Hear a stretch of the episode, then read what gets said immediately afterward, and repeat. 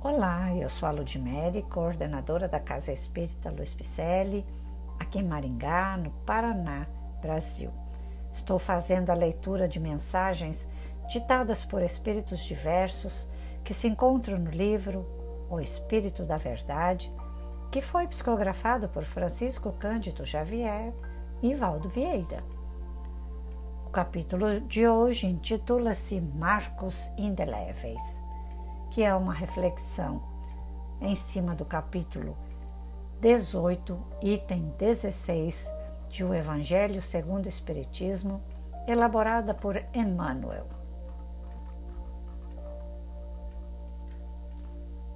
Em João, Jesus disse: As obras que eu faço em nome de meu Pai, essas testificam em mim Cada trecho do solo demonstra o seu valor na riqueza ou na fertilidade que apresenta. Cada vegetal é tido na importância de seu cerne, de sua essência, de seus frutos. Cada animal é conhecido pelas peculiaridades de importância em sua existência. O sol constitui para todos os seres fonte inexaurível de vida calor e luz. A água significa o sangue do organismo terrestre. O fogo, no crepitar da lareira ou na devastação do incêndio, demonstra realmente o seu papel inconfundível no campo imenso da criação. O juiz é respeitado pela integridade de seus sentimentos ou temido pelas manifestações de venalidade a que se acolhe. O professor é acatado, consoante o grau de competência que lhe é próprio. O médico adquire confiança conforme a sua atitude ao pé dos enfermos. O coração materno revela a sua íntima excelsitude no trato natural com os rebentos de seu carinho. O filho oferece ao mundo, na experiência diária, a extensão de seu amor para com os próprios pais. A criança, em suas expressões infantis, apresenta invariavelmente o esboço de caráter que plasmou em si mesma através das vidas passadas. O usuário cria em torno de si gelada atmosfera de reprovação pelos sentimentos que nutre no imo do próprio ser. O leviano carrega consigo constantemente os prejuízos da ociosidade ou do vício, complicando-se na intemperança dos próprios dias. O séptico representa, onde estiver, a aridez da mente hipertrofiada pelo orgulho infeliz. O crente, leal a si mesmo, evidencia o poder de sua fé nas posições assumidas perante os chamamentos do mundo. Enfim, Todas as criações do excelso Pai testemunham-lhe a glória no campo infinito da vida e cada espírito se afirma bem ou mal, aproveitando-as para subir à luz ou delas abusando para descer às trevas. Como aprendizes do Evangelho, portanto, cumpre-nos indagar a própria consciência. Que tenho executado na vida como a aplicação das bênçãos de Deus? Não nos esqueçamos, segundo a lição do Senhor, que somente as obras que fizermos em nome do Pai é que serão marcos indeléveis de nosso caminho a testificarem de nós.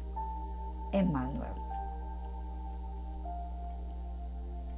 Grande Emmanuel. Fé Muitas pessoas falam: eu tenho fé, eu tenho fé. Mas aí eu pergunto: você faz obras? Olha o que ele faz aqui, a reflexão que ele disse. Né? Você viu a pergunta? Vou repetir. Que tenho executado na vida como aplicação das bênçãos de Deus? Poxa, eu recebi bênçãos de Deus só pelo fato de estar aqui, nascida aqui, retornar à reencarnação, retornar no meio familiar em que eu preciso aprender a amar, servir e perdoar? Hum? Não é uma bênção? É, é a justiça divina. Mas para que essas bênçãos sejam aplicadas, o que, que eu tenho que fazer? Aí ele encerra com a outra frase: Não nos esqueçamos, segundo a lição do nosso Senhor, que somente as obras que fizermos em nome do nosso Pai é que serão os nossos marcos indeléveis de nosso caminho, que vai nos testificar a nós mesmos.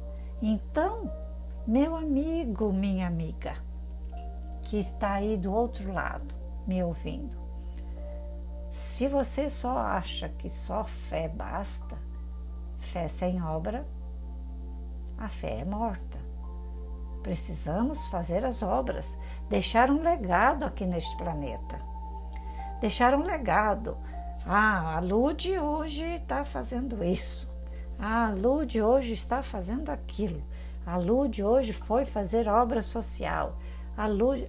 E vocês também precisam estar, com certeza, montando um projeto de vida.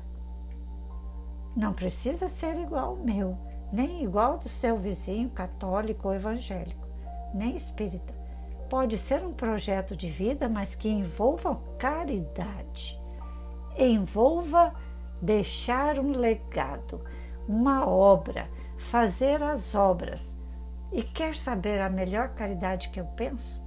É a dedicação do seu tempo, do seu ombro amigo, do seu dinheirinho, pequeno que seja, que você não consiga comprar 5 quilos de arroz, mas pode dar um copo de arroz Aprendi isso com um grande amigo lá do Japão. Se você não pode dar um saco de 5 quilos de arroz a alguém que esteja passando fome, dê um copo de arroz. Isso eu sei que você tem na sua casa. E você pode. Se você não pode dar o arroz, que tem pouco, dá feijão, um leite. Na CELP nós temos várias obras sociais várias, não só de arroz e feijão, não só de alimentos, leite, mas de fraldas geriátricas. Emprestamos andadores, nós temos cadeiras de banho, nós temos cursos para melhorar ainda mais o conteúdo do conhecimento de todos. Temos lives, podcasts como este, né? Agora, as obras sociais são maravilhosas, hein? Gostaria de te ver comigo lá. Fica aqui um convite. Venha trabalhar comigo. Venha ser o mantenedor da Casa CELP. Acesse o nosso site www.celp-picelli.com.br. Você vai encontrar nossos endereços, telefones, WhatsApp, também as nossas redes sociais, Facebook, Instagram, com o nome Celpe Picelli.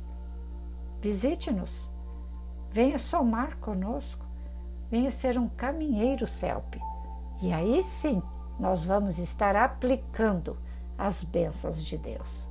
Mas, se não for possível somar com a CELP, some com a sua igreja, com aquela igreja que está ali ao lado. Se você é evangélico, Faça um belo trabalho lá dentro da sua igreja. Se você é católico, seja um dialogador, um palestrante, seja também um evangelizador infantil. Na CELP nós também temos doutrinadores, dialogadores, palestrantes, nós temos instrutores infantis e temos também a doação de magnetismo, que é o nosso melhor conteúdo de amor e de paz com magnetismo humano dedicado a, aos outros, àqueles que são a nossa escada de subida ao Pai maior. ok? Mirar os nossos olhos ao outro, às obras internas e externas. Fiquemos todos com Deus e muita paz.